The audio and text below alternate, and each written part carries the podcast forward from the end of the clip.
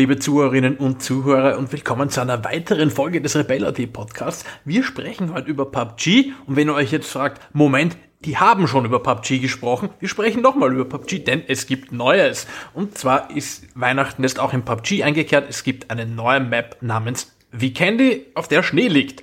Ähm, und äh, es gibt auch umfangreiche Patch Notes zu dieser Map. Und wir haben auch schon ein bisschen ähm, darauf gespielt und darum wollen wir ähm, mit euch darüber reden. Ähm, aber zuerst erklärt uns der Sigi, was gibt's auf Vikendi, was macht diese Map besonders, ähm, was sind so die Roundabouts dieser Karte? Ich schon wieder. Hallo. ähm, Vikendi. Ähm, versucht eine europäische Map zu sein. Ähm, laut Aussagen der koreanischen Entwickler ist es Mitteleuropa. Es scheint aber eher so die Balkanregion zu sein, mit ein bisschen, ähm, ja, ähm, Russland-Einschlag dabei. Die Karte ist 6 mal 6 Kilometer groß, das heißt, sie ist ein bisschen kleiner als Erangel, die ist 8 mal 8 groß und Sanhok, die wäre 4 mal 4 groß. Also die goldene Mitte quasi. Ungefähr drei Viertel von der Karte ist mit Schnee bedeckt, der Rest ist, ja, nicht mit Schnee bedeckt, aber trotzdem winterlich und ein bisschen braun und mit Gestrüpp und ähm, ähnliches versehen. Das heißt, man hat relativ viele Möglichkeiten, sich zu verstecken. Was sehr interessant ist auf der Karte, ist, dass es relativ viele unterschiedliche Dinge zu sehen gibt. Es gibt ähm, einen Vergnügungspark, es gibt ein Schloss, es gibt einen Weltraumhafen, es gibt schöne Städte am Meer, es gibt ein Kloster, es gibt Kirchen, ähm, ein Weingut, Badehäuser. Also im Endeffekt ist es nicht alles dasselbe Stil über die Karte, sondern es, man hat versucht sich zu überlegen, wie, wie so eine Insel in dieser Größe tatsächlich funktionieren könnte und dann einfach nur irgendwie wahllos immer dieselben Häuser hingeknallt. Ähm, was interessant ist ähm, an neuen Features ist, dass es im Schnee gibt und die Spieler hinterlassen Spuren im Schnee, entweder mit Autos oder beim Laufen. Die Spuren verschwinden angeblich wieder. Ich habe noch, noch nie Spuren verschwinden gesehen, aber wird schon stimmen, steht in den Patch Notes zumindest drinnen. Und letztlich ähm, wurden auch Dinge getweakt, wie eben das Kreisverhalten. Der erste Kreis ist deutlich ähm, kleiner ähm, als auf anderen Maps und die weiteren Kreise kommen wesentlich schneller, ähm, aber haben dann kleinere Sprünge und machen auch weniger Schaden. Das heißt, man hat nicht wie in anderen Maps diesen, diesen Sprung vom vierten zum fünften Kreis, wo man dann quasi instant stirbt, wenn man es nicht reinschafft und kilometerweise laufen muss. Ähm, es ist eigentlich es, es hat quasi dieses Midgame-Problem gelöst. Du bist eigentlich immer beschäftigt von Anfang bis zum Schluss und das finde ich sehr, sehr gut. Gut, liebe Damen und Herren, das war der Rebel AT Gaming Podcast zum Thema Weekendy.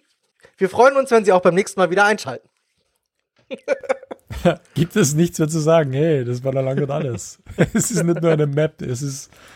Na, wir haben ja, ähm, wir haben ja ein, ein lustiges Dokument, ähm, damit unsere äh, Hörerinnen und Hörer auch merken, dass wir total professionell sind. Ähm, da steht zum Beispiel auch darauf, kein zentraler Hot Drop mit extrem viel Loot.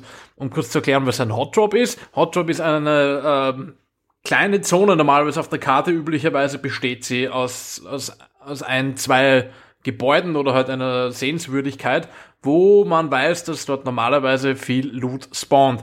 Und meistens liegt das auch relativ zentral auf der Karte, so dass man bei fast jeder Flugroute ähm, dort gut abspringen kann.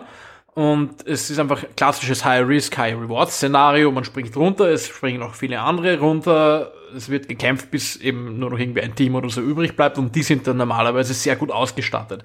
Finden wir, laut diesem Zettel jedenfalls, auf dieser Karte nicht. Wir haben es versucht, als wir gemeinsam gespielt haben mit dem Dino Park, also diesem, diesem Vergnügungspark. Ähm, da springen auch öfters Leute hin, meiner Ansicht nach, aber der Loot ist erstens nicht so großartig und ja, also es ist nicht vergleichbar wie es zum Beispiel mit der Schule auf Erangel. Es ist die Frage, wie seht denn ihr das? Prinzipiell muss man sagen, sowas wie das Bootcamp zum Beispiel auf Sunhawk gibt's nicht. Aber man, was ich halt auffällig finde bei Vikandi ist, dass äh, ein Großteil des Loots sehr gut verteilt ist. Also du findest halt überproportional viele Level 3 Westen und Level 3 Helme, was auch von den Entwicklern so gewollt ist. Was du hingegen eher äh, spärlich findest, äh, sind zum Beispiel äh, Sniper-Waffen. Also wenn du da mal irgendwie eine SLR findest oder äh, eine K oder eine Mini oder eine M24 oder so, das ist halt eher seltener der Fall.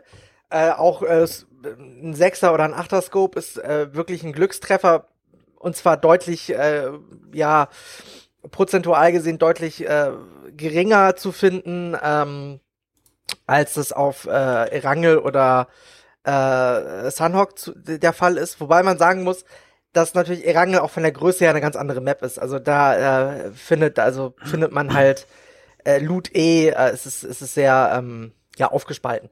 Naja, und äh, an, an und für sich habe ich so das Gefühl, es gibt äh, nicht so den Hotspot auf Weekendy, aber dafür gibt es viele kleine Hotspots, wo sich das alles so verteilt. Und äh, also beim letzten Spiel, was ich, was wir letztes, äh, was ich gestern gespielt habe mit euch, da meinte ja Tom dann irgendwann auch mal, hey, lass doch mal da runtergehen, wo irgendwie kein Name steht, also nicht bei irgendeiner Stadt oder bei irgendeinem Park oder irgendeinem äh, kleinen Hotspot halt. Und äh, dann sind wir da runtergegangen, irgendwo in der Wildnis, und dann waren da trotzdem wieder Leute. Also es ist schon wirklich so, dass äh, dadurch, dass man halt überall irgendwie was Brauchbares findet und es wirklich nicht dieses Gefälle zwischen High Loot und gar kein Loot Gegenden gibt, dass äh, sich die Spieler auch sehr gut verteilen entlang der Fluglinie. Ja, ich finde auch, also für mich ist die Map fast ein bisschen zu dicht. Also ich habe ähm, mir, mir, gefällt sie grundsätzlich auch gut, muss ich gleich vorausschicken. Also zu dicht meinst du im Sinne von, von Bebauung, oder? Ja, so dicht bebaut ist. Also du kannst, also es ist fast überall, wo du runter gehst, ist auch gleich mal ein Compound. Also es gibt nicht diese großen freien Flächen, wie es es auf den anderen Maps eigentlich überall gibt. Sogar in, sogar in Sunhawk, das ja eigentlich viel kleiner ist, gibt es zwischendurch einfach mal größere Flächen, wo du nicht auf Häuser kommst, kommt mir vor. Äh, und, und ich bin jetzt ganz sicher, aber, aber mir scheint, die, die Dichte an Spielern, die da runtergeht, ist auch ziemlich hoch gemessen an der Fläche der Karte, weil du wirklich ganz selten mal irgendwo vollkommen allein bist. Also jeder noch so abgelegene Compound ist trotzdem relativ schnell oder relativ oft bevölkert und, und äh, du kommst relativ schnell in ein erstes Fight, in einen ersten Fight rein. Genau, und gefühlt besteht 90% des Loots aus Mikro-Uzis Zweifach-Scopes und Rauchgranaten. Du hast die also Tommy die ganz vergessen. Die, die, Stimmt, die Tommy ganz also habe ich vergessen. Die, ja. die Loot-Verteilung ist das eine, aber darüber sollte man vielleicht ein bisschen später reden. Ähm, aber der Konrad hat, äh, der, der Tom hatte gerade einen wichtigen Punkt angesprochen, man kommt relativ schnell in Fights rein. Ähm, aber nicht nur das, also ich habe ein bisschen die Theorie, PUBG ist ja oft dafür kritisiert worden, ähm, dafür, dass das Midgame so langweilig ist. Und ein Grund dafür dürfte auch sein, dass eben die meisten anderen Karten halt ihre Hot Drops haben oder halt Zonen, wo sich viele Spieler am Anfang konzentrieren, wo dann dazwischen nicht viel los ist, was man dann im Midgame daran merkt, dass wenn, wenn die Leute aus diesen Zonen rauskommen, die treffen sich dann länger einmal einfach nicht, äh, weil diese, diese Hot Drops eben äh, voneinander relativ weit entfernt sind. Das heißt, Midgame ist dann meistens mehr so Wandersimulator. Taktischer Wandersimulator und es passiert nicht so viel, bis dann die Kreise halt wieder relativ klein werden. Und äh, meine Theorie ist jetzt eben, dass man vielleicht versucht, es wie Candy so zu vermeiden, dass es eben keine wirklich argen Hot Drops mehr gibt, sondern dafür mehr kleinere interessante äh, Zonen und die Spiele sich gleichmäßiger verteilen, damit das Midgame nicht einschläft. Wobei ähm, Hot Drop, da muss ich nur kurz etwas hinzufügen. Es ist so, ähm, das Spiel wurde ja nicht nur um eine Map ergänzt, da hat sich rundherum das ganze Metagame geändert, es wurde Mechanik geändert, ähm, da ist noch ein bisschen mehr dahinter. Ähm, es ist jetzt so, dass es ähm, Premium Missions mit dem Season Pass gibt für, für Weekendy. Das heißt, man kann dann verschiedene Missionen erfüllen. Da kommen wir dann später wahrscheinlich noch dazu oder wir kommen später dazu. Ähm, und einige dieser Missionen sind eben zum Beispiel droppe zehnmal ins Castle oder droppe zehnmal in den Dino Park oder zehnmal ins Kosmodrom. Und dann gibt es subsequent weitere Missionen, die darauf aufbauen. Wenn man die gelöst hat, droppe zehnmal ins Kosmodrom und mache jeweils mindestens einen Kill. Ähm, das führt dazu, wenn man Solo spielt, äh, was mir im Squad eben nicht so stark aufgefallen ist, dass obwohl der Loot eigentlich eher bescheiden, zum Beispiel im Castle oder im Dino Park ist, dort wirklich extrem viele Leute runtergehen. Das heißt, es sind Hot Drops, aber du wirst dafür eigentlich nicht belohnt, sondern das machen die Leute eigentlich nur, weil sie Achievements dafür kriegen, beziehungsweise Erfahrung und dann irgendwelche Ingame-Items, aber eigentlich nicht, wenn man dorthin gehen sollte. Da haben sie sich, glaube ich, ein bisschen selbst ins Knie geschossen, weil im Solo ist es dann doch wieder so, dass das Midgame irgendwie darunter leidet, weil einfach die Leute alle versuchen, diese Missionen zu machen. Dann passiert ewig nichts und am Schluss geht's wieder zu. Weil wenn man eben diese Komponente rausnimmt, dann gebe ich euch recht, ähm, dann hat sich das Midgame-Problem eigentlich, wie gesagt, damit gut gelöst. Also mir bei unseren Squad Games auch aufgefallen, dass wir neben den Fights, die man jetzt am Anfang schon oft hat, selbst wenn man in scheinbar in entlegene oder kleine Compounds geht, ähm, auch dazwischen mehr einfach passiert, sei, dass man einfach nur Leute sichtet und denen nachschleicht oder dass man tatsächlich auch da immer wieder Gefechte hat. Ähm, man ist schon, äh, also es passiert schon mehr jetzt von Anfang Ja, das Spiel, man muss auch sagen, das Spiel hat sich ja wieder mal verdichtet. Das ist ja, das gilt schon für Sunhawk, da passiert ja auch wesentlich mehr. Das Midgame-Problem gibt's de facto kaum, ja.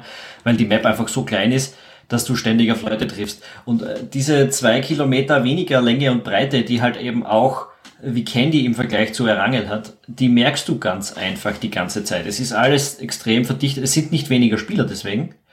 Äh, also, ja, das ist eigentlich eine relativ logische Konsequenz. Äh, ich finde, haben den Sweet Spot da ganz gut getroffen. Mir fehlt manchmal sogar ein bisschen so die Ruhe, aber es geht. Also ich, ich finde, es passt ziemlich genau so so eine Map. Vielleicht so eine 7x7 fürs nächste Mal würde mich noch interessieren, wie das dann ausschaut. Ah, was, was da zum dazu sagen ist, die Map ist auch deutlich homogener von der Struktur. Also es ist natürlich sehr divers, die Landschaft, aber du hast nicht ähm, irgendwelche trennenden Faktoren. In Erangel hast du zum Beispiel im Süden die zwei gigantischen Brücken und wenn du nicht auf die andere Seite kommst und der Kreis auf der Insel landet oder davon weggeht, bist du eigentlich ziemlich tot oder musst Glück haben, dass die eben nicht irgendein Brückencamper erledigt. Genauso wenn du ähm, im Norden von Jasnaya irgendwo herumgondelst, Stalbea oder so in die Richtung, wenn, wenn dort der Kreis hingeht, dann müssen alle um diesen See herum und ähm, das ist einfach ein großes Ding, das die, die Landschaft trennt. Dasselbe hast du ja, also wie bei Sunhawk die, die Flüsse gibt oder diese genau. Dinge quasi. Ähm, ja, wobei so man sagen muss, einen Fluss gibt es ja auch. Noch. Ja, natürlich. Aber in Weekendi gibt es auch so einen Fluss, nur der ist zu ungefähr 50 Prozent zugefroren. Man kann einfach drüber laufen. Das heißt, es sieht nur so aus, als wäre es ein Fluss. Und der Teil, wo der Fluss dann breiter ist, ist bietet Mitte, so viele Deckungsmöglichkeiten und so viele Engstellen, dass du relativ gut durchkommst. Es ist auf beiden Seiten bewaldet. Du hast nicht riesige offene Strände, wo du drüber laufen musst. Also du kannst eigentlich sehr, sehr gut arbeiten, auch wenn du einen Fluss queren musst. Ähm, und bist eben dann nicht gleich total verloren. Und das gibt dem Ganzen natürlich auch deutlich mehr taktische Freiheit, wenn du rüber gehst. Das ist ja auch so ein bisschen äh, das Ziel der Designer gewesen. Ne? Sie wollten ja quasi so ein bisschen das Spielerlebnis von Erangel und Myanmar in eine kleinere Map rüber retten. Also, was ja bei Sunhawk immer so ein bisschen das Problem ist, ist, dass das relativ schnell zu so einer Art Buschkrieg wird. Also mit, man, du kannst mit Sniper nicht mehr richtig arbeiten, Stellungsspiel wird eher uninteressanter. Äh, es ist mehr so ein, wen entdecke ich zuerst, wen kann ich zuerst abknallen, aber, ne, wie, wie, also das ist mir auch ein bisschen mehr gefatter Zufall. Ähm, wie Candy soll ja durchaus einen takterischen Anspruch haben, als es Sunhawk zum Beispiel hat und trotzdem halt eben das Spiel in sich vom Ablauf her raffen, um halt einfach äh, die Partien interessanter zu gestalten und auch wahrscheinlich zum Großteil auch kürzer zu gestalten, dass man halt nicht irgendwie eine Viertelstunde durch die Gegend schleicht, äh, findet ihr denn, dass das wie die ein taktisches äh, Spiel ähm, zulässt oder seht ihr das eher wie bei Sunhawk, dass es eher ja auch ein bisschen auf den Zufall ankommt? Äh, ist, glaube ich, also meiner Ansicht nach ein bisschen zu früh, um das zu beurteilen. So oft habe ich die Map dann auch noch nicht gespielt. Aber mir kommt sie auf jeden Fall ähm, dem Punkt ähm, besser vor als Sunhawk. Also du hast bessere Möglichkeiten zu taktieren. Das liegt teilweise eben auch daran, dass es sehr hügelig ist. Das liegt teilweise auch daran, dass es recht viele Compounds gibt. Äh, du kannst mehr, oder du kannst einfach, du hast das, ich sag's mal so, du hast mehr Wege in den Kreis, die irgendwie sinnvoll erscheinen oder, oder ähm, an denen du dich nicht irgendwie extrem exponieren musst oder extrem arges Risiko gehen musst, sondern immer, du kannst immer gut abwägen, was du tust. Also ich halte es für die taktisch flexiblere Karte. Ja, weil du sagst, es ist, es ist hügeliger. Ähm, man muss sich das, das nicht, nicht vorstellen wie, wie Sunhawk oder, oder Erangel, dass es tatsächlich hügeliger ist, sondern die Karte ist deutlich strukturierter. Du hast dann einfach nur Erhebungen und dann sind wahllos ein paar Bäume und Steine reingepflanzt, hinter denen man verstecken kann. Es ist tatsächlich Gelände da. Es gibt extrem viele Geländekanten, es gibt umgestürzte Bäume, die herumliegen, es gibt Gestrüpp, es gibt Zäune auf den Feldern, es gibt Mauern, es gibt äh, extrem viel Struktur und du kannst eigentlich überall hineinklemmen, verstecken. Es fühlt sich wirklich viel mehr wie ein mitteleuropäischer Wald an in der Hinsicht. Äh, und, und ja, wie du schon sagst, dieses, du, du hast diese Struktur in der Umgebung, das bedeutet auch, und das steigert die taktische Varianz meiner Meinung nach auch ziemlich stark, weil das bedeutet auch, du kannst Gegnergruppen umlaufen. Ja, du kannst auf, du kannst auf Gefechtssituationen reagieren sich rausziehen, kannst woanders wieder angreifen. Das fällt dir hier um einiges leichter als bei Sunhawk, weil du da halt diese sehr homogenen Hügel oft hast, die wo du extrem weit laufen müsstest, um dann von der anderen Seite wieder daherzukommen. Und das fällt dir auch leichter als bei Erangel, wo das teilweise ein ähnliches Phänomen gibt. Es ist in der Hinsicht ein bisschen mehr wie Miramar, nur dass Miramar halt öde ausschaut bei dieser Hinsicht, aber das hat auch so ganz viele kleine Erhebungen, in denen du dich eigentlich bewegen kannst in solchen Gefechtssituationen. Das Problem ist halt, dass in Miramar die Distanzen einfach viel größer sind. Das heißt, äh, wenn du mal irgendwo oben bist, dann hast du einfach eine so gute Aussicht, dass dich ein Gegner nicht mehr so einfach umlaufen kann, außer er nimmt sich sehr viel, sehr viel Zeit dafür. Ähm, und solche Stellen gibt es eigentlich auf Weekend in der Form fast nicht. Es gibt ein paar ähm, flachere Gegenden, wo es schwerer ist, wo die Karte fast ein bisschen mehr an Erangel erinnert, finde ich. Ähm, aber so grundsätzlich, grundsätzlich hast du sehr oft viele taktischen, taktische Optionen. Was ich halt ganz cool finde an Vikendi ist die Tatsache, dass sie sich sehr viel Mühe mit dem Map-Design gegeben haben. Also allein der Dino-Park ist schon, da geht man auch so gerne durch, ja. Also da, da droppe ich schon mal ganz gerne einfach, um den Dino-Park mal wieder zu sehen. Und die, all, allgemein von der, von der, vom Aufbau her, von der Location-Vielfalt, von den, ich sag's mal, Landmarks, von den Trademarks, ist das schon deutlich schöner gestaltet als zum Beispiel Myanmar, was ja einfach wirklich eine komplette Einöde ist. Und ich finde auch, die Städte haben so einen eigenen Charakter.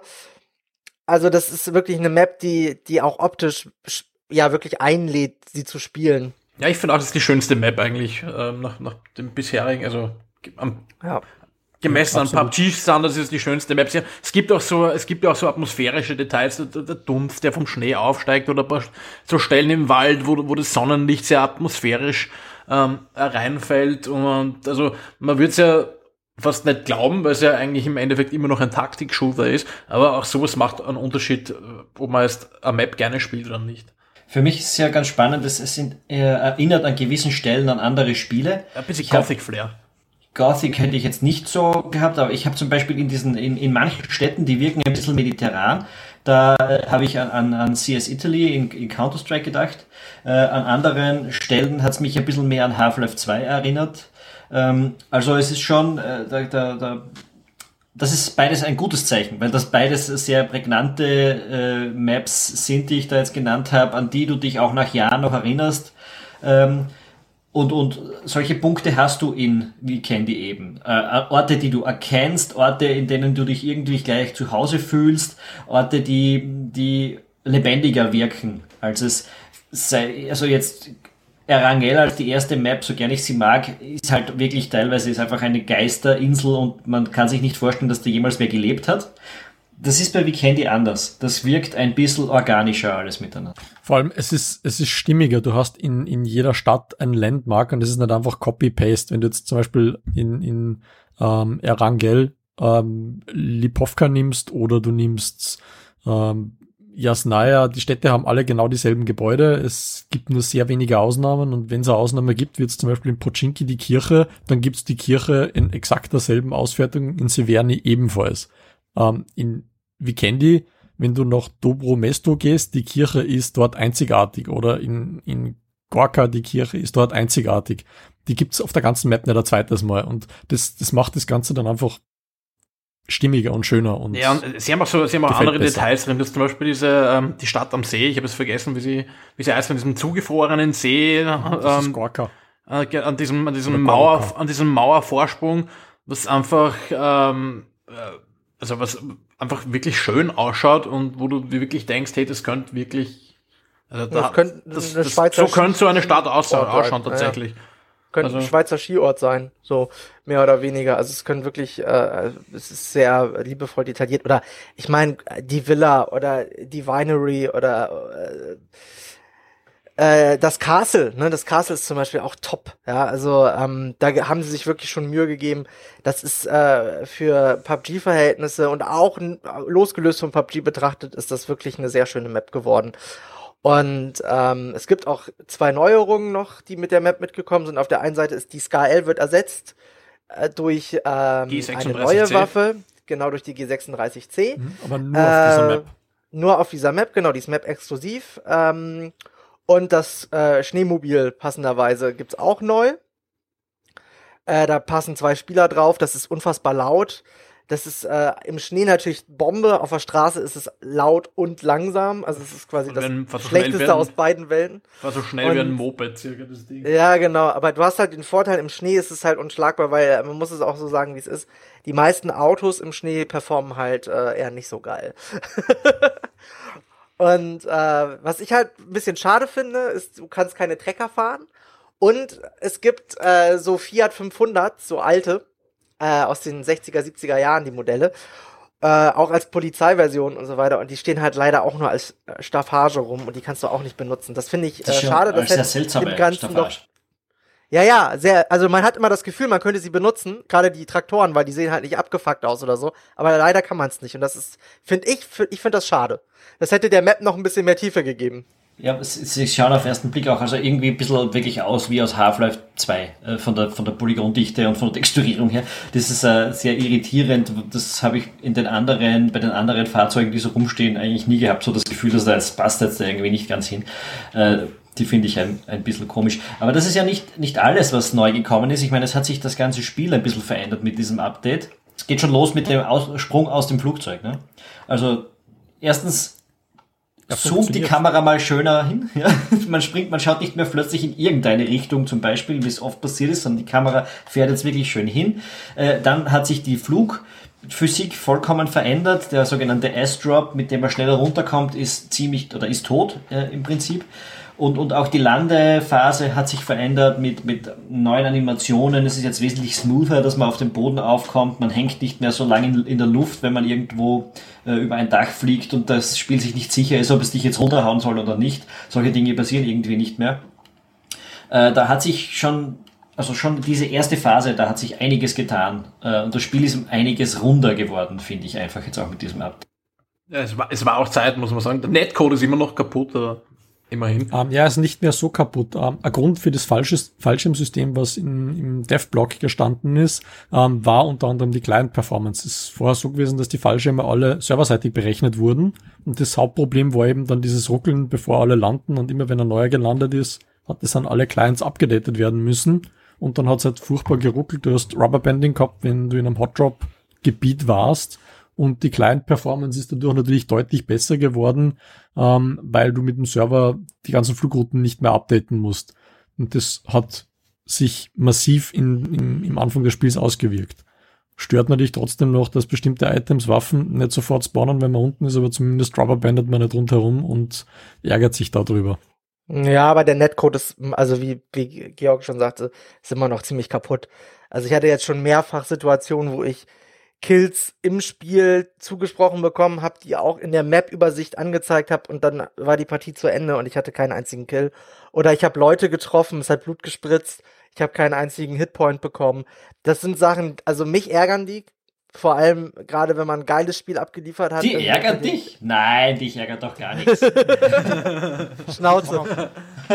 ja, aber Geringfügiges Aggressionsproblem. Ganz ein kleines, ganz winzig. Nein, habe ich überhaupt nicht. Aber ähm, ich lasse sie halt raus. Ne? Ich verkneif sie mir nicht. Ich, ich kanalisi kanalisiere meinen Hass. Das wäre mir noch nicht aufgefallen. Nein. Das war der, der, der Edmund Sackbauer aus Hamburg.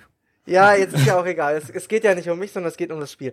Ähm, das sind halt Sachen, die finde ich schade. Die machen für mich das Spiel auch immer noch kaputt, weil sie einfach äh, dafür sorgen, dass das Belohnungssystem nicht funktioniert, das Inhärente, weil, äh, wie äh, Tom, glaube ich, schon mal angemerkt hat, äh, ist für ihn mittlerweile bei PUBG eigentlich ausschlaggebender äh, die äh, Kill-Death-Ratio, also wie viele Leute tötet man in einem Spiel, ähm, bei dem man selber getötet wird, dass die positiv zu seinen Gunsten ausfällt, weil ganz ehrlich, Chicken Dinnern ist jetzt nicht unbedingt das, woran ich meinen meinen Spielerfolg messe.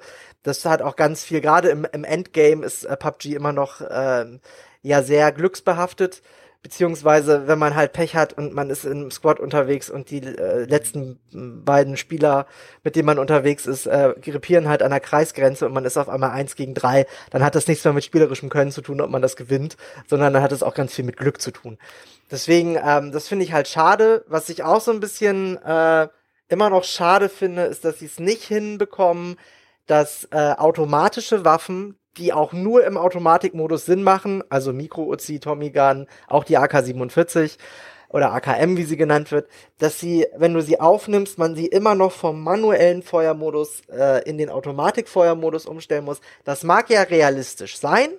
Es kostet mich aber gerade in der Anfangszeit immer mal wieder Leben, weil ich es immer mal wieder vergesse. Klar, man kann sich ein Makro programmieren, aber ich finde, das sollte eine Option sein, dass man halt sagen kann, hey, Default, die Waffe will ich im Automodus aufheben. Ja, also wer, wer eine U äh, UMP oder, oder eine Vektor oder auch eine Mikro-Uzi im, im Einzelschussmodus benutzt, äh, der hat sie meiner Meinung nach nicht mehr alle, außer er muss das, damit snipern. Das, ja? das würde ich nicht so unterstreichen. Ähm, bei der Micro-Uzi bin ich voll bei dir, die kann ruhig Full Auto sein, aber wie du gesagt hast, AKM macht nur Automatik Sinn, hast du mir schon verloren gehabt. Das ist sowas von falsch. Das ja, ich meine, du kannst nee, überhaupt ganzen, nicht. Kannst die, die, die AKM ist mittlerweile so ein unpräzises Mistbiest geworden, dass du sie einfach im Einzelschussmodus wirklich nur dann benutzt, wenn du nichts anderes zum Snipern hast. Ja, im, ja? Im, im, im, aber im Zweifel ist halt natürlich die Automatikwaffe, die du hast, die beste Sniper, die du hast, wenn du einfach keine DMA oder Sniper hast. Ja, aber ein, ein Setting, wo ich präferieren kann, welche Waffe in welchem Modus aufgehoben wird, wäre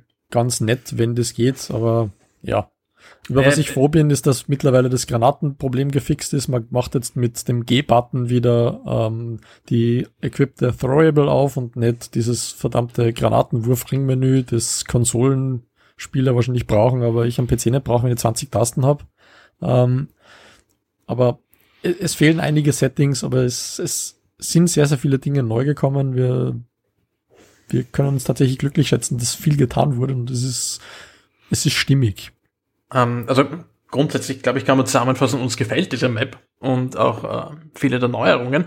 Allerdings hat auch wie Candy oder ein Teil davon ein Problem und das ist die Spawn-Logik, die wir vorher schon kurz angesprochen haben. Und zwar gibt Stopp, stopp, stopp, stopp, ich grätsch da kurz rein. Bevor wir das ansprechen, sollten wir darauf hinweisen, dass wir heute ein Gewinnspiel im Podcast haben. Uh, machen, wir das hier, machen wir das hier in der Mitte. Ja, denn damit man super PUBG spielen kann, braucht man natürlich eine traumhafte Gaming-Maus. Genau sowas könnt ihr jetzt zu Weihnachten bei uns gewinnen. Dank der äh, freundlichen Unterstützung von HP Omen können wir euch eine HP Omen Reactor Gaming-Maus und ein HP Omen Gaming Mauspad dazu ähm, verlosen. Was ihr dazu tun müsst, ihr geht, äh, nachdem ihr diesen Podcast gehört habt oder währenddessen ihr das gerade tut, auf Rebella.t zum Beitrag von diesem Podcast und sagt uns, welche Folge des Rebella.t Gaming Podcasts euch in diesem Jahr am besten gefallen hat. Äh, und warum? Und warum? Nicht einfach nur irgendeine Folge aussuchen aus der Liste, sondern äh, das belohnen, damit belohnen wir natürlich unsere regulären Hörer. Ja, also los, Rebella.t. Gut, jetzt, jetzt, kann, jetzt kann man den Georg wieder weiter lassen. also zurück. Ähm, es gibt ein Problem mit der Spawn-Logik auf äh, Vikendi. Das haben nicht nur wir festgestellt. Ich meine, wir sind natürlich hier die ultimative Autorität bekanntermaßen, aber auch diverse bekannte ähm, PUBG-Spieler, Streamer, YouTuber sind der Meinung, dass das nicht ganz optimal ist. Denn ähm, es gibt einen, einen dezenten Überhang an äh, Submachine Guns. Also insbesondere Micro-Uzis und Tommy Guns liegen gefühlt an jedem Eck in dieser Karte herum. Äh, das mag jetzt doch im Early Game lustig sein, weil, das, weil sie da im Zweifel immer noch besser sind als nix. Aber dafür findet man Snipers oder Designated Markman's Rifles eben ähm, so gut wie gar nicht. Und manchmal ist es auch echt schwer, an normale Automatikwaffe zu finden, also was weiß ich, eine M4, M416 oder irgendwas. Äh, M416 ist King of the Map, ganz eindeutig. Ähm, also die ist eigentlich die Waffe, wenn ich die habe, dann höre ich fast mit dem Looten auf, weil ich weiß, es ist sehr unwahrscheinlich, dass ich eigentlich noch was Besseres finde. Äh, und damit kannst du auf der Map ziemlich dominieren. Die, für, für fast alle Situationen hat sie die nötige, hat sie die nötigen Fähigkeiten, finde ich. Ja, muss, man, muss man vielleicht ganz kurz ähm, noch erklären, weil warum dominiert man die Karte nicht mit einer AWM oder einer M24? Die liegen auch gelegentlich rum. Oder warum wartet man nicht auf, auf die DMAs, die, die man so gerne möchte? Das Problem, das, das die Map auch hat, was der Konrad schon angesprochen hat, äh, Level 3 Westen und Helme spawnen in der Map. Man braucht gar nicht zum Drop gehen. Das heißt, du kannst damit rechnen, dass am Schluss so bei den letzten 20 Überlebenden ähm, abwärts eigentlich jeder einen Level 3 Helm hat. Und wenn du mit einer Sniper jemanden in den Kopf schießt und der stirbt nicht, du brauchst zwei oder drei Schüsse, dann ist es uninteressant. Ja, mit einer der SKS geht es noch, mit der kannst du ja einigermaßen mit der schnell SKS schießen. brauchst du, brauchst du drei Kopfschüsse. Ja, aber mit der kannst du wenigstens noch schnell schießen. Die Ja, kannst du, genau. diese Ja. Bolt-Action-Rifles, die M24 oder die K, ich weiß gar nicht, ob es die gibt auf dieser Map. K Ja. gibt's auch, ja. Ja, ähm, oder, oder eben die K, die kannst du dir komplett abschminken, weil du musst zwei Kopftreffer machen und das dann vielleicht noch auf ein sich bewegendes Ziel in großer Distanz. Und wenn und der Gegner, den du einmal in den Kopf schießt, der wird eher nicht stehen bleiben, außer er ist ein Vollidiot. Mhm, das ist richtig. Das, es ist halt traurig, du, du hast überhaupt ähm, kein, kein High-Risk, High-Reward-Szenario, mit Ausnahme dem Ghillie-Suit, wenn du nach einem Drop ähm, trachtest. Im Drop ist de facto nichts drinnen, was du irgendwie brauchen kannst. Wenn du AWM kriegst, dann riskierst du, dass die jeder, der in deiner Nähe ist, über den Haufen schießt. Ähm, wenn du einen weißen Ghillie-Suit findest, der ist übrigens auch neu, dann ist das natürlich super, aber das Risiko ist im Vergleich zu Drops auf Miramar oder ähm, Erangel oder Sanhok einfach viel zu groß, weil du einfach damit nicht nachher sehr überlegen bist, sondern en par mit dem Rest und eventuell sogar schlechter dran bist als vorher. Ja, mit dem Das- braunen, mit dem braunen Ghillie-Suit äh, fangst du nicht mehr so viel an, da kannst du dich halt in irgendwelche Graspatches legen, aber auf drei Viertel von der Map stichst du damit halt auch irgendwie heraus. Das ist auch eher Mhm. suboptimal. Ich meine, er ist besser als gar kein Ghillie-Suit, aber er ist halt nicht so lohnenswert, wenn du ihn kriegst. Ja, äh, was, was du angesprochen hast bezüglich den, den Micro-Uzis, ähm, es gibt sogar ähm, äh, Mission im Season Pass, wo man 300 Schuss ähm, aus der Micro-Uzi in einem Spiel abgeben muss. Eine der blödesten Missionen, die ich je gesehen Ja, habe. es ist mir tatsächlich einmal passiert, das in einem regulären Spiel zu schaffen, ohne dass ich es einfach nur rausgespammt habe, ähm, weil du wirklich in ein Haus reingehst, in jedem Haus liegen drei, vier Micro-Uzis, wenn du so einen kleinen Compound mit zwei, drei Häusern gelootet hast, hast du drei, vierhundert Schuss.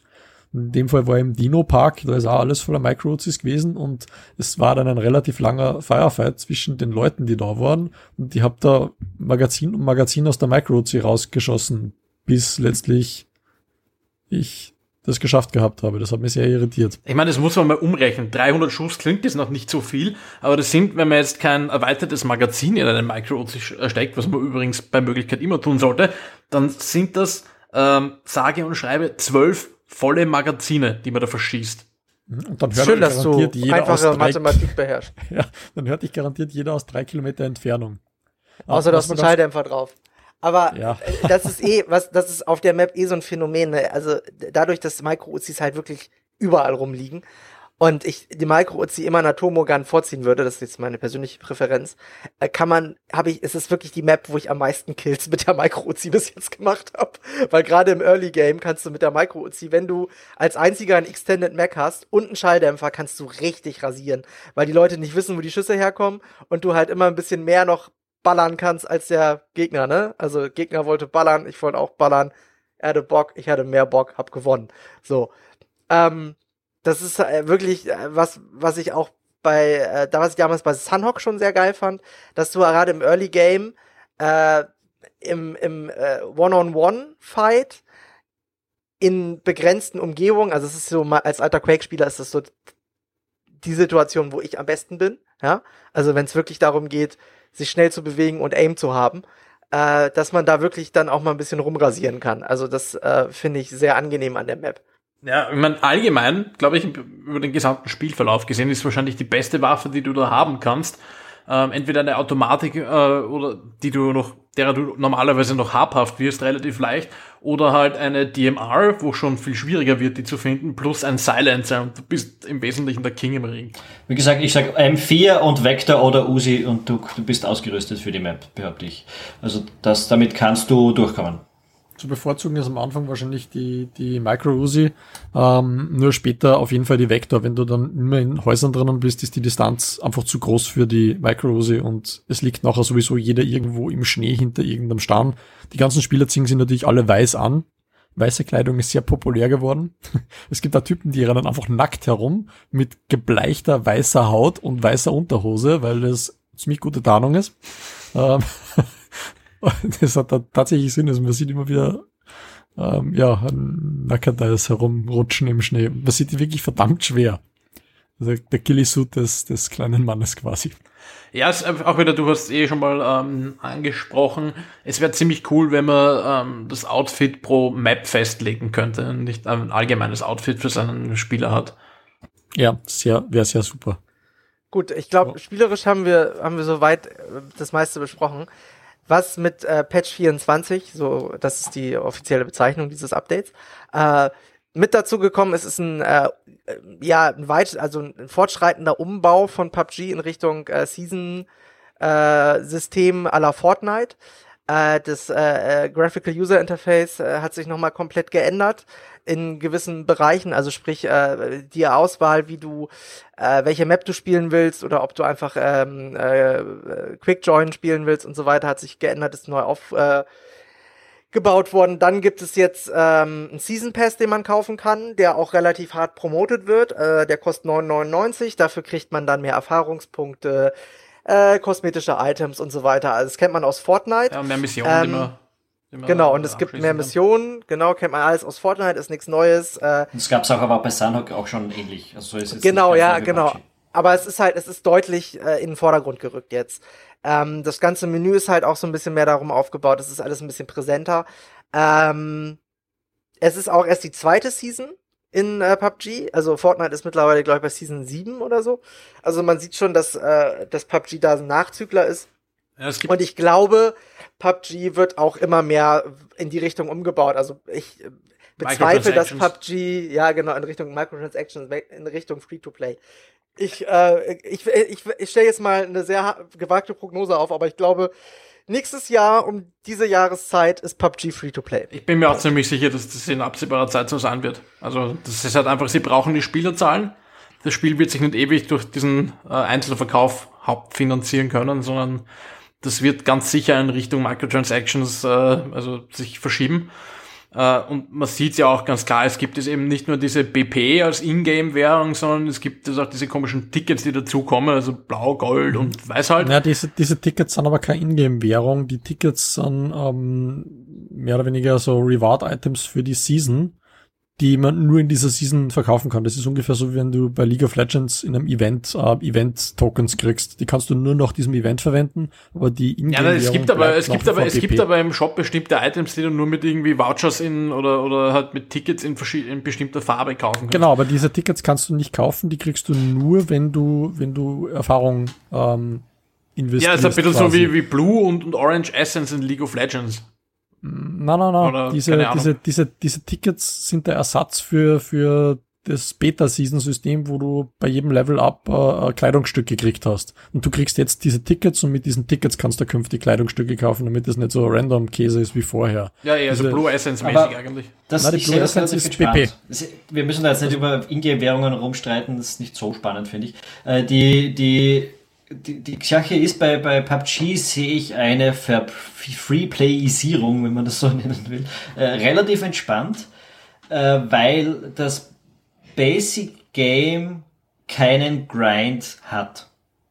Äh, es, und, und sie werden da keinen reinbringen. Das wird eher so laufen wie bei Team Fortress, wobei ich habe das als Free-to-Play nie gespielt, aber ich stelle es mir halt mal so vor, dass, dass du nicht beeinträchtigt bist, wenn du nicht mitmachst bei diesen Mikrotransaktionen. Da geht es wirklich hauptsächlich um viel kosmetisches Zeug. Äh, Ja, ja, wie bei Fortnite. Wobei Ja. das kosmetische Zeug bringt dir leider spielerische Vorteile. Wenn du schwarze Kleidung hast, und das ist das Einzige, was du hast, bist du auf Weekendy ziemlich im Rektum. Das heißt, Ja, gut, aber, aber sorry. Ja, ich- aber du ja, kannst aber ja immer noch nackt.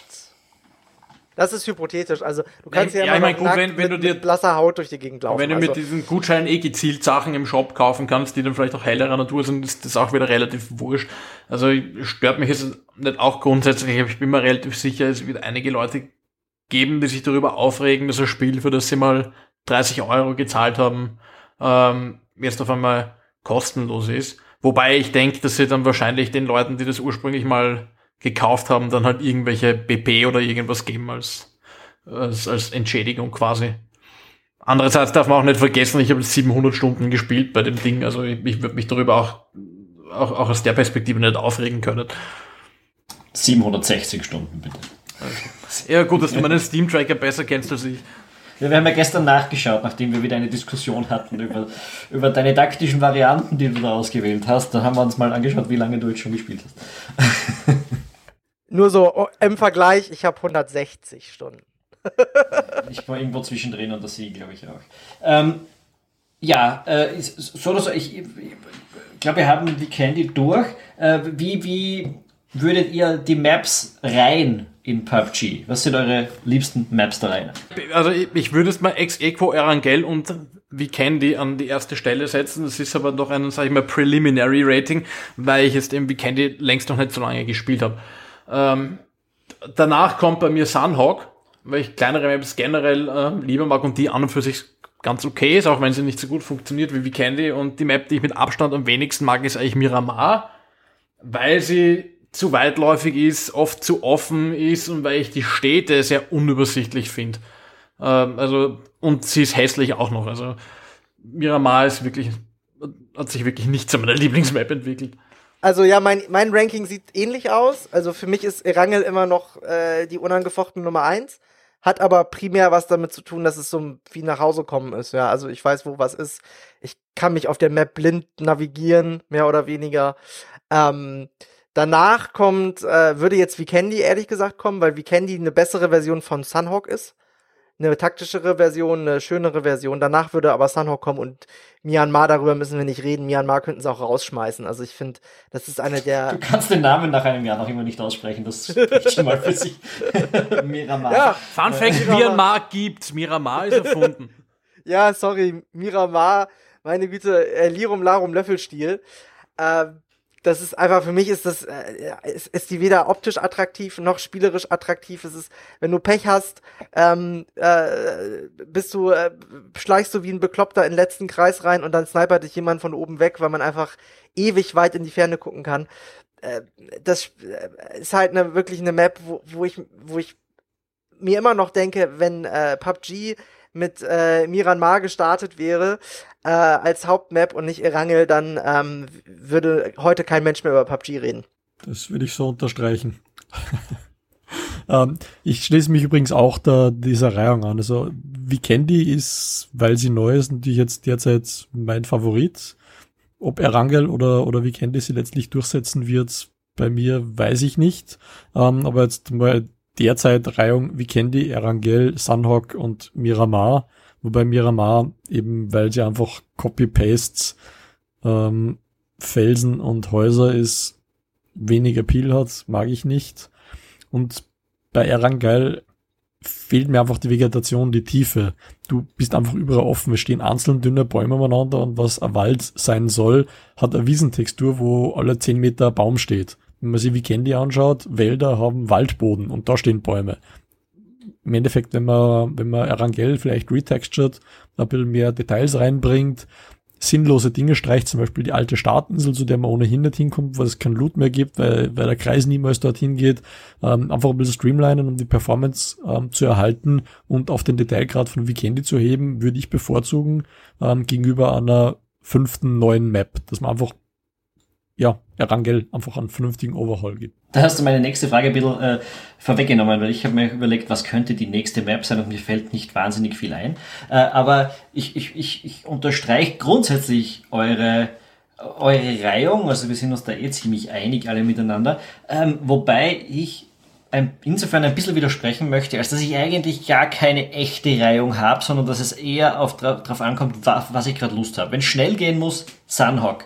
Äh, wenn's, wenn ich wenn ich chillig oder bekannt spielen will, dann äh, Rangel. Und ich habe mittlerweile auch nicht mehr dieses, ach Gottchen, schon wieder Miramar-Gefühl, wenn dann doch mal der, der, das Quick Join, die Rotation mich nach Miramar schickt. Ich habe auch angefangen, die Map ganz gern zu mögen. Und zwar nicht unbedingt in den Städten und ja, ja, vieles, was ihr gesagt habt, stimmt schon, sie ist extrem weitläufig, aber mir haben, mir haben angefangen, diese Infights ähm, im freien Gelände zu gefallen, weil du dort, wie ich es vorher schon kurz angesprochen habe, auf Kämpfe gut reagieren kannst. Ähm, du kannst dich zurückziehen, du kannst umlaufen, du kannst äh, etwas tun in den Kämpfen, was dir in den anderen oft nicht so gelungen ist. Darum habe ich eigentlich alle Maps mittlerweile ziemlich gern und, und, und je nachdem, in welcher Stimmung ich bin, gibt es dann halt anderen Favoriten. Aber am Ende gilt wahrscheinlich das, was der Konrad gesagt hat. Erangel ist zu Hause. Ähm, was jetzt die äh, zwei Debatten vielleicht noch vereinen könnte, wo er vorher gesagt hat, vielleicht wird es Free-to-Play oder wahrscheinlich wird es Free-to-Play. Weil da hätte mein, wäre meine Frage reingestoßen mit, glaubt ihr, dass wir in einem Jahr noch alle vier Maps spielen können?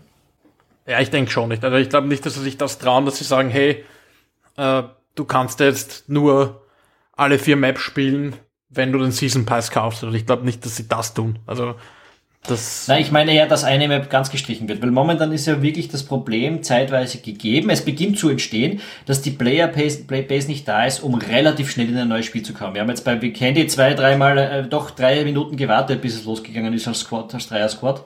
Also ähm, dazu muss man PUBG ähm, hat natürlich nicht mehr die, diese ganz große Spielerbasis, die es mal hatte, wo dann teilweise drei Millionen Leute gleichzeitig online waren, damals beim Beginn des großen Battle Royale Hypes. Ähm, aber es sind immer noch die letzten Zahlen, die ich kenne, in den meisten Zeiten deutlich über eine Million Leute, die das gleichzeitig spielen. Das heißt, dieses Problem ist allerhöchstens ein First World Problem, blöd gesagt, für, äh, für Bluehole. Ähm, aber wenn der Trend dorthin geht, dass die Spielerbasis weiter ausdünnt, dann wäre Free-to-Play eben ein Schritt dagegen, weil dann auch für Leute, die ein Problem damit haben, 25 Euro in sowas ähm, investieren zu können, ähm, für dieses Spiel sofort zugänglich ist. Und wenn das Spiel Free-to-Play wird, dann haben wir sicher kein Problem, äh, also äh, aus dieser Perspektive sicher kein Problem damit, die Maps zu füllen. Ähm, da wäre eher die Gefahr eben, dass sie vielleicht denken, das wäre ja was für den, für den Season Pass, das so zu machen, dass du, keine Ahnung, wie Candy oder vielleicht künftige neue Maps nur dann spielen kannst oder vielleicht sofort spielen kannst und nicht irgendwie warten musst, ähm, wenn du was einwirfst für den Season Pass. Ich glaube aber nicht, dass sie sowas machen werden. Ich glaube, sie machen es ganz anders. Sie machen es so ein bisschen hintenrum. Und zwar ist es so, du kannst jederzeit alle vier Maps spielen, allerdings hast du keine, äh, keine, wie beim Quickjoin hast du keine, keinen Einfluss darauf, welche du jetzt spielst. Sprich, wenn du auswählen willst, welche Map du spielst, dann äh, musst du dafür zahlen. So kann ich mir das vorstellen. Also sprich, dass sie sagen, okay, der Season Pass beinhaltet immer, dass du die Maps dir freiwillig aus, äh, selbst aussuchen kannst. Wenn du den Season Pass nicht kaufst, dann äh, bist du halt auf den Random Encounter angewiesen. Ich bin mir ziemlich sicher, dass wir Free-to-Play-Sachen bei bei kosmetischen Dingen bleiben, also sprich bei, ähm, bei eben Items, die du kriegen kannst und anziehen kannst oder halt den Emotes, die sie haben und äh, etc. pp. Also äh, ja, nö, ich glaube nicht, dass sie wirklich da Einschränkungen in, in der Spielmechanik selber vornehmen werden. Nee, das ist ja keine Einschränkung in der Spielmechanik, das ist ja mehr oder weniger eine Einschränkung in der Wahl. Also ich kann mir schon vorstellen, dass sie das machen. Und vielleicht machen sie das sogar so, dass sie sagen, hey, äh, die Jungs, die das gekauft haben damals für 25 Euro oder Summe X, die haben äh, die nächsten fünf Jahre die Möglichkeit noch. Und alle anderen äh, müssen halt einen Season Pass kaufen, die Free-to-Play dazugekommen sind. Dass man das irgendwie so als kleinen Goodie macht für die Leute, die ja schon ewig dabei sind.